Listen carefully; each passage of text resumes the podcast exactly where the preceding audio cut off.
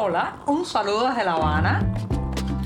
Les habla Joanny Sánchez, cubana, periodista, ciudadana, y les traigo este cafecito informativo recién colado y sin azúcar para despertar. Jueves soleado y con muchísimo calor aquí en la capital cubana y en toda la isla. Un momento para tener especial atención con las personas postradas, los ancianos y los niños porque estos golpes de altas temperaturas están causando mucho daño y muchas complicaciones en la vida cotidiana. Así que cuídese, hidrátese y cuide a los otros. Lo de hidratarse sé que es difícil porque estamos viviendo un problema muy serio de desabastecimiento de agua, sobre todo aquí en La Habana. Hay eh, barrios donde hace más de un mes las personas no reciben suministro de agua a través de las tuberías. Así que voy a darme este sorbito de café un 13 de julio de 2023 para comentarles entonces los temas principales de la jornada. Después de este cafecito sin una gota de azúcar y recién colado, les digo que hay un concepto, una palabra que se ha colado en nuestras vidas en los últimos años y ha ido ganando importancia y es la palabra influencers, que no es otra cosa que una persona eh, que a través de su proyección, especialmente en las redes sociales, de difundir contenido propio, bueno, pues se, está, se ha convertido en un referente de opinión, en alguien que dicta tendencias, que eh, abre caminos o traza caminos de por dónde discurrir en cuanto a posicionarse con respecto a ciertos temas del día a día, a la moda, a la nutrición, en fin, muy amplio es el campo de los influencers. Bueno, pues déjenme decirles que al menos 25 jóvenes influencers eh, han viajado a Cuba este 8 de julio eh, desde Europa, la mayoría son eh, españoles, para hacer una especie de recorrido turístico y ayudar a promocionar, a reflotar el turismo hacia la isla. Ya saben que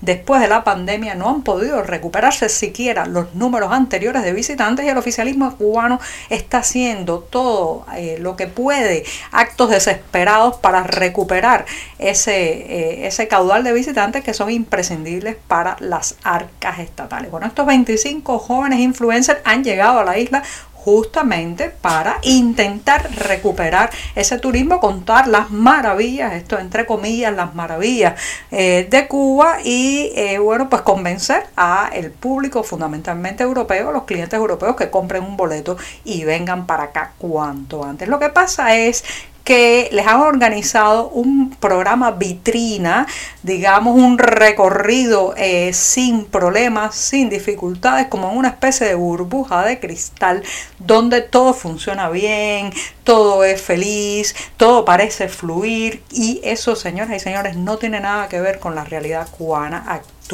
Incluso algunos de ellos han alardeado ya en las redes sociales de tener eh, acceso a alimentos cada día que incluye en cada jornada la langosta. Pregúntele usted en la calle qué cubano ha podido comerse una langosta o un fragmento de langosta en los últimos seis meses y verá que es muy diferente a lo que están viviendo estos jóvenes. Sí, sí, ya sé que me dirán que es turismo, que en muchas partes ocurre así, que la gente va a relajarse, a disfrutar y no quiere sumergirse en las dificultades y los problemas que vive el país a que han elegido para pasar un par de semanas después de un año de mucho trabajo. Pero una cosa es eso y otra es eh, olvidar y obviar totalmente lo que está pasando aquí, ayudar a recrear esa máscara, esa mentira, esa falacia. Ser influencer, señoras y señores, no tiene que ser sinónimo de frivolidad, no tiene que ser sinónimo de vivir al margen, no tiene por qué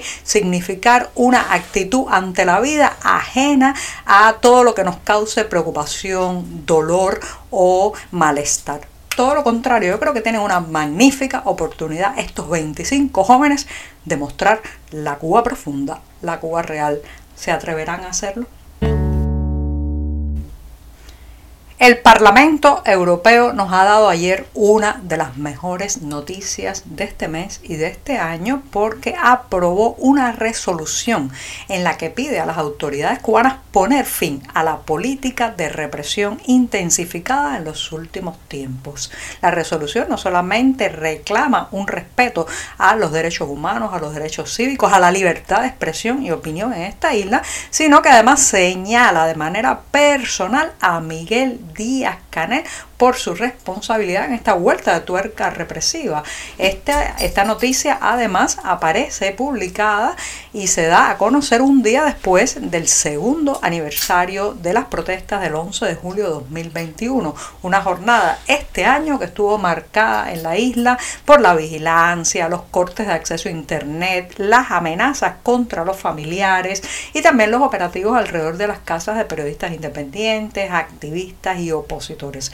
Así que después de esta jornada, digamos, de excesivo control, de militarización de nuestras calles y plazas, pues llega como un bálsamo de alivio la resolución del Parlamento Europeo. Eso sí, no es vinculante, el oficialismo cubano puede hacer oídos sordos, pero ya reaccionó y catalogó a la Unión Europea como un ente sin la capacidad moral de criticar a la isla o a las autoridades de la isla y bueno, pues también dijo que se trataba de una resolución injerencista. Los viejos argumentos de siempre tienen a un pueblo de 11 millones de personas secuestrado y cuando alguien advierte al secuestrador que está mirando, que está tomando nota y que no puede seguir haciendo lo que hace, entonces pues se escudan en la vieja manía, el viejo argumento de la soberanía, de la no injerencia, de la libertad para hacer y deshacer dentro de las fronteras nacionales. Esto del Parlamento Europeo espero, espero que sea el primer paso en una larga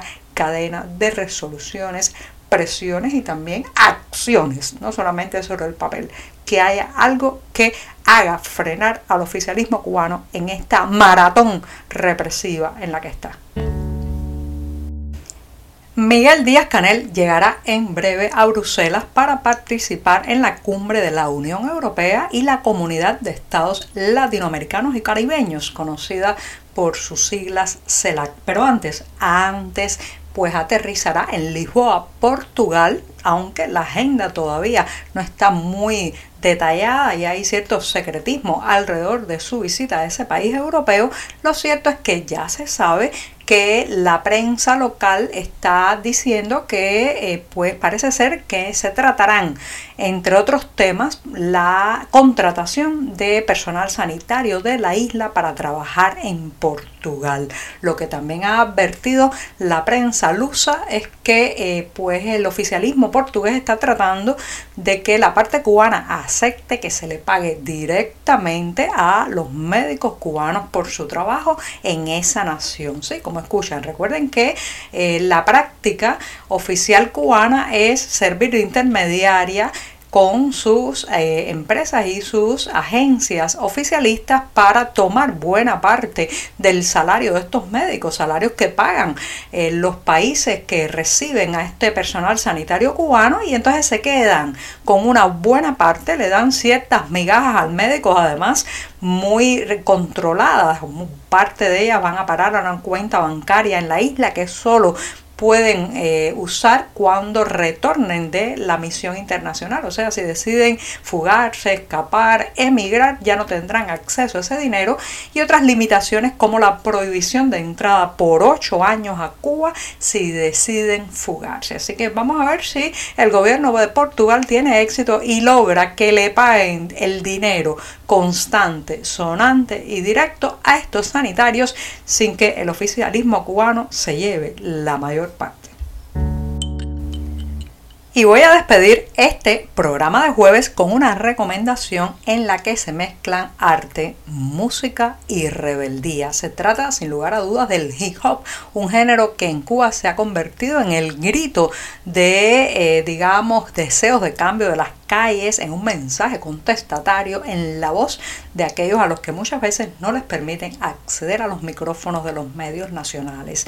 Este 6 de agosto, el Centro Cultural Cubano de Nueva York estará celebrando el 50 aniversario de la aparición del hip hop. Como invitado principal tendrá al músico cubano El B, quien formó parte durante varios años del el grupo Los Aldeanos. ¿Quién? ¿Quién no escuchó a los aldeanos? ¿Quién no latió con la fuerza de sus letras? ¿Quién no cambió también de manera de pensar y fue un poco más consciente de lo que sucedía en Cuba a partir de escucharlos? Bueno, pues tendrán el placer el próximo 6 de agosto de acercarse a las nuevas producciones y también a lo que podemos decir sus mejores éxitos, los éxitos del músico cubano El B. Los detalles para comprar las entradas están en la cartelera digital del diario 14 y medio. Así que se pueden acercar por ahí y disfrutar de una música que no solamente sacude conciencia, sino que también cambia países. Y con esto me voy hasta mañana viernes. Muchas gracias. Por hoy es todo. Te espero mañana a la misma hora. Síguenos en 14medio.com. También estamos en Facebook, Twitter, Instagram y en tu WhatsApp. No olvides, claro está, compartir nuestro cafecito informativo con tus amigos.